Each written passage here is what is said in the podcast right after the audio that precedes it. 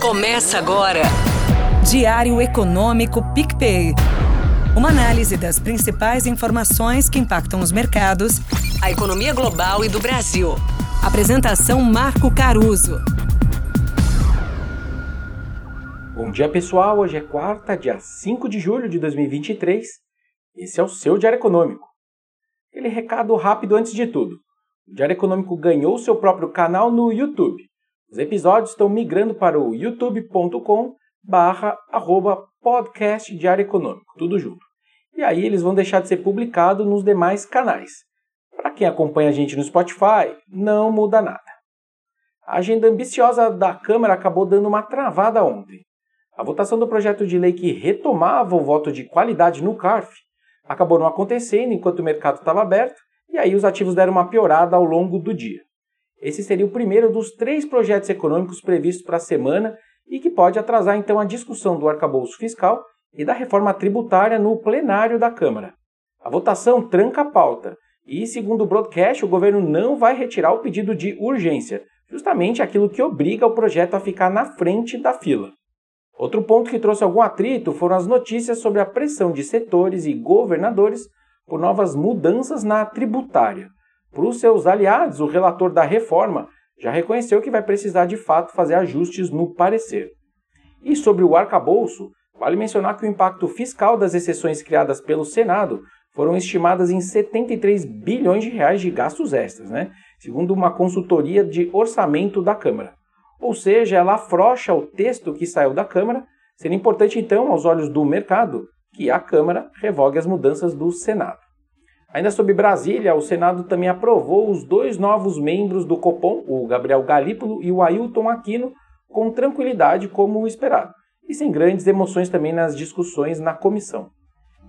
Enfim, mas juntando tudo, além de uma certa emoção extra vinda de Brasília, os mercados ontem não contaram com o fluxo do gringo, com o dia da independência dos Estados Unidos. Foi feriado lá. E aí o que se viu foi a nossa bolsa caindo meio, o dólar subindo 0,7 e os juros futuros também subindo taxas. Um elemento extra que vale mencionar quando a gente discutir daqui para frente é, dinâmica de mercado é o apetite a risco dos fundos multimercados aqui no Brasil.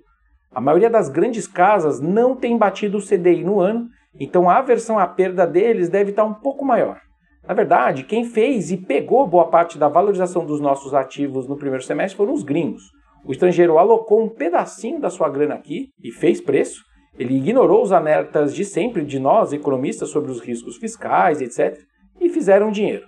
O local entende que o drama fiscal brasileiro está numa janela positiva, mas latente. Então ele não foi de peito aberto para tentar levar algum nessa melhora e, portanto, ele coloca algo no bolso sempre que faz sentido para tentar não perder os ganhos do ano ou pelo menos minimizar essas perdas, né, que já que eles não estão batendo, por exemplo, o CDI. Meu ponto é que sem o gringo e com alguma piora no noticiário, alguém vai realizar um pedacinho dos ganhos. Também não sei se o gringo ainda tem tanto apetite nesses preços para o Brasil, mas enfim, isso é uma discussão para outros dias. Para hoje, o destaque da agenda fica com a ata da reunião do Fed de meados lá de junho. Relembrando, o comitê deixou os juros parados naquela ocasião pela primeira vez desde que o ciclo de alta começou lá em março do ano passado. Só que eles surpreenderam a maioria dos participantes do mercado com projeções de juros ainda mais altos para o final desse ano. Enfim, foi o famoso bate e assopra. Sim, ficou confuso para todo mundo.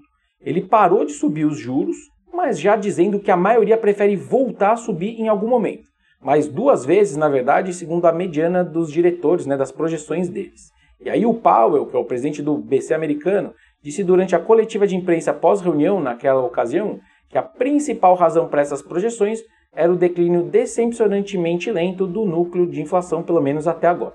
Enfim, vai ser a ata de uma reunião um tanto desordenada, na minha humilde e sincera opinião. Ou seja, vai ter opinião para todo lado nesse documento. Por hoje é isso, turma. Bom dia, bons negócios e sorte sempre. Você ouviu? Diário Econômico PicPay. Uma análise das principais informações que impactam os mercados, A economia global e do Brasil. de segunda a sexta, às seis da manhã, no Spotify e YouTube.